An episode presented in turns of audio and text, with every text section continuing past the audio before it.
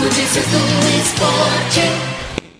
Boa noite, sejam bem-vindos a Notícias do Esporte aqui no Debate MF, que hoje vai do luxo ao lixo e com participação especial. Se prepara que o programa de hoje está longo. Hoje começamos falando do lixo.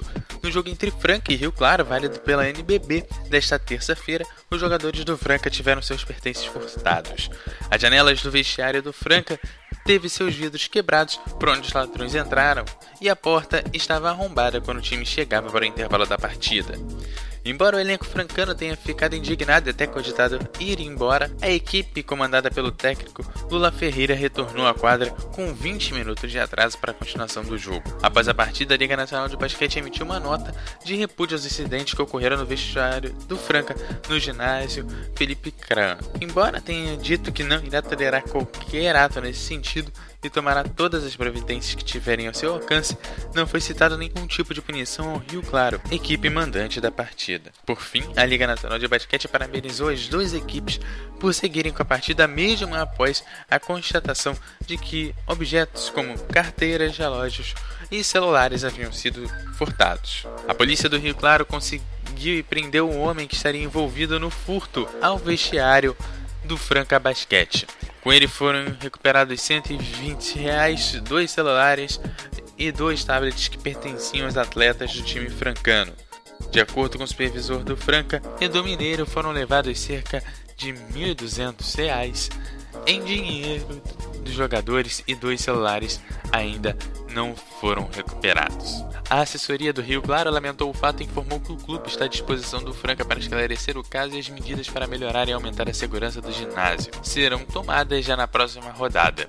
Além disso, o clube anunciou que está em conversas com a prefeitura de Rio Claro, proprietária do ginásio, para reforçar os vestiários do Felipão e que as obras serão aceleradas por conta do furto desta terça-feira. Sobre a segurança da partida, a PM informou que a responsabilidade era da Guarda Municipal, por se tratar de um evento que acontece em patrimônio do município. A Guarda comunicou ser responsável pela segurança apenas no interior do local. E em nota divulgada na quarta-feira, a Liga Nacional de Basquete informou que a interdição do ginásio Felipe Caram permanecerá em vigor até que o Rio Claro Basquete instale grades de proteção no vestiário da equipe visitante ou providencie outro vestiário em perfeitas condições e garanta total segurança para a realização da próxima partida conforme o regulamento. Além disso, o Rio Claro, mandante do jogo, recebeu uma multa no valor de 2 mil reais por falta de segurança no local. Por meio da assessoria de imprensa, o Clube Rio Clarense informou que o vestiário do visitante do estádio já está em reforma para atender as reivindicações da Liga Nacional de Basquete, como a instalação de grades nas janelas e outros reparos. A agremiação conseguiu terminar as obras até ontem e diz que também terá reforço na segurança durante as partidas no estádio. A Guarda Municipal passará ter 15 homens e não mais 12 como anteriormente.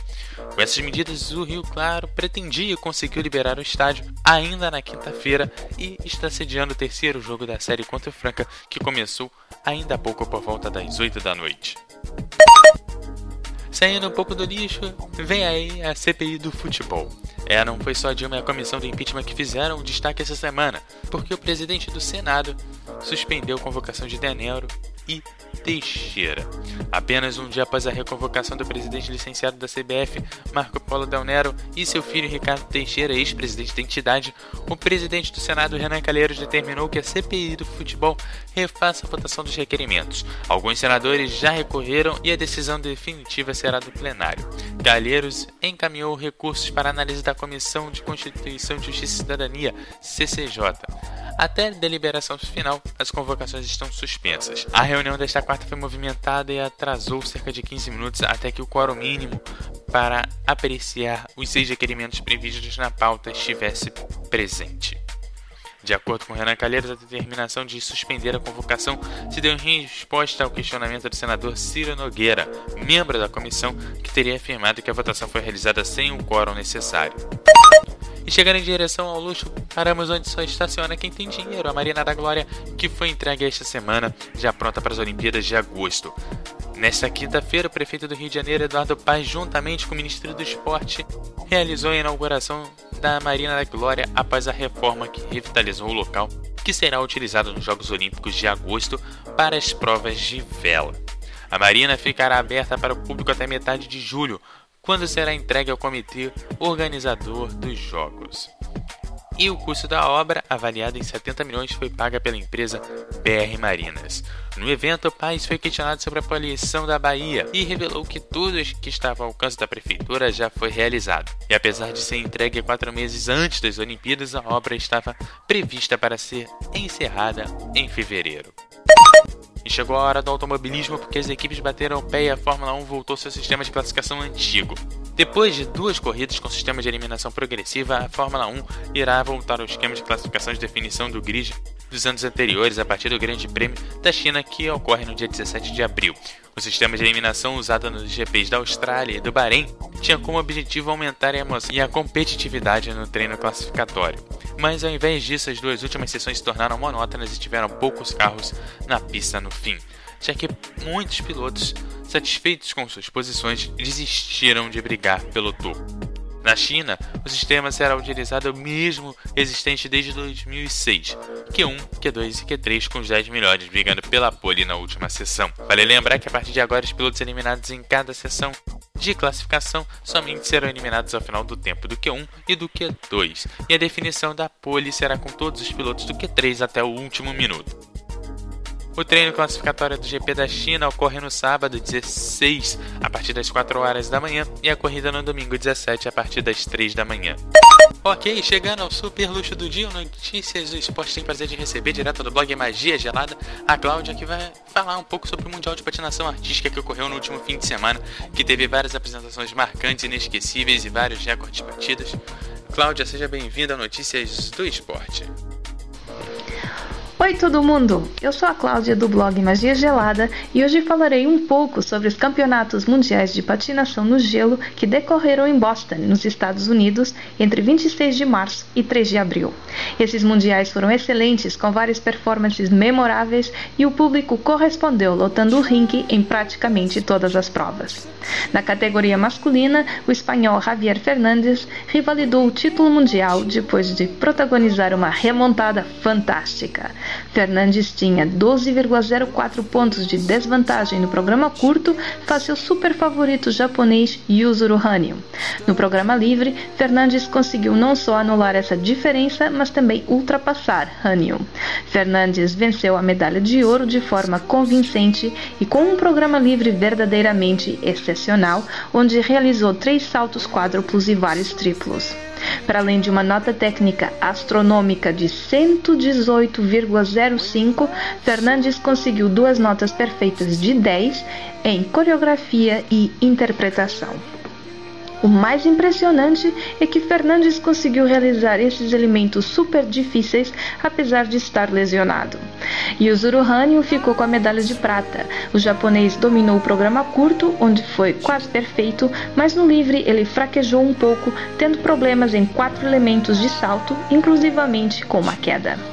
O jovem Boyanjin fez história nessa categoria ao se tornar o primeiro patinador chinês a conquistar uma medalha nos mundiais de escalão sênior. Ele ficou com a medalha de bronze. Esse jovem chinês tem uma fantástica técnica de salto, mas ainda lhe falta melhorar o lado da performance artística. Na categoria masculina, destaque também para o russo Mikhail Koliada e os americanos Adam Rippon e Max Aaron. O canadiano Patrick Chan, campeão mundial entre 2011 e 2013, dessa vez apenas conseguiu o quinto lugar. Na categoria feminina, a russa Yevgenia Medvedeva chegou, viu e venceu. Yevgenia tem apenas 16 anos e esta é sua primeira temporada no escalão sênior. Ela não se intimidou e ficou com o título mundial. Além dessa grande vitória, Yevgenia bateu o recorde do mundo para a nota mais alta num programa livre. Ela é uma patinadora extraordinária que combina elegância e suavidade com força e segurança. A carismática americana Ashley Wagner ficou com a medalha de prata, beneficiando um pouco de estar patinando em casa. O programa curto de Ashley foi muito bom e foi das performances mais impactantes dos mundiais desse ano. No entanto, no programa livre, ela cometeu três erros em elementos de salto, mas o painel de juízes a compensou, elevando a segunda nota. Ashley é a primeira patinadora americana a conseguir uma medalha nos mundiais nos últimos 10 anos. Ana Pogorilaya da Rússia terminou com a medalha de bronze, tendo sido fantástica quer no programa curto como no programa livre. Na minha opinião, Pogorilaya que deveria ter ficado com a medalha de prata, mas enfim. Gracie Gold liderou o programa curto, mas no livre foi apenas sexta classificada. Gold terminou no quarto lugar final. A equipe japonesa, composta pelo trio de luxo Mao Asada, Satoko Miyahara e Rika Ongo, falhou o objetivo inicial de conquistar pelo menos uma medalha. Foi a primeira vez em 10 anos que uma patinadora japonesa falhou o pódio em mundiais. A categoria de dança foi dominada pelo brilhante par francês Gabriela Papadakis Guillaume Cizeron. Esse par define o que é elegância e conseguiram concluir a competição sem um único erro. Na dança livre, eles bateram o recorde mundial de nota mais alta com 118,17. Esse é o segundo título mundial de Papadakis Cizeron em apenas três participações. Os irmãos Maya e Alex Chibutani, dos Estados Unidos, venceram a medalha de prata depois de conseguirem as melhores prestações da sua carreira, tanto na dança curta como na dança livre. A dança livre deles foi patinada ao som de Fix You, do Coldplay, e foi um dos momentos mais altos da competição. Madison Chalk e Evan Bates, também dos Estados Unidos e vice-campeões mundiais da época passada, dessa vez ficaram apenas com a medalha de bronze. Aliás, a luta pela medalha de bronze foi muito renhida. Uh, entre esses, Chalk and Bates, os italianos Capellini e Lanotti e os canadianos Weaver e Poach.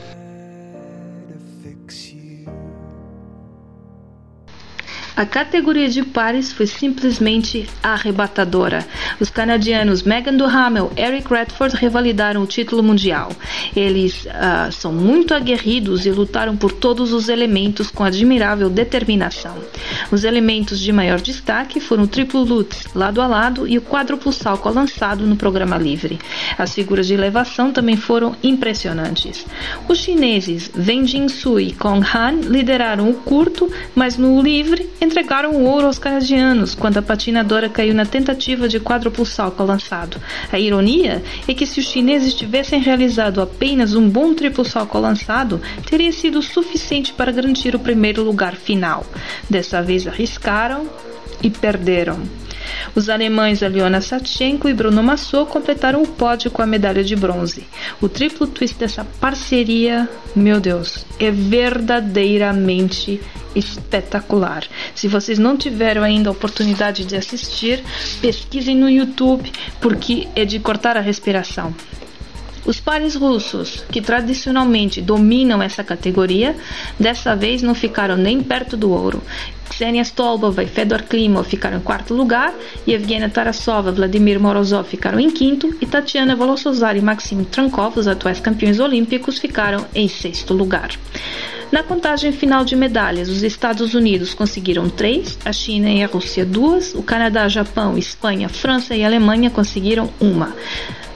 Foram os campeonatos mundiais verdadeiramente espetaculares, com muitas performances inesquecíveis, mas atenção, a temporada 2015-2016 ainda não acabou, por isso fiquem atentos às próximas competições. Até lá, um tchau e até uma Obrigado, Cláudio. Você sabe que as portas de notícias do esporte e da MF estão sempre abertas para você. E assim o Notícias do Esporte fica por aqui. Eu volto na semana que vem com as principais notícias do esporte aqui no Debate MF. Boa noite, até semana que vem.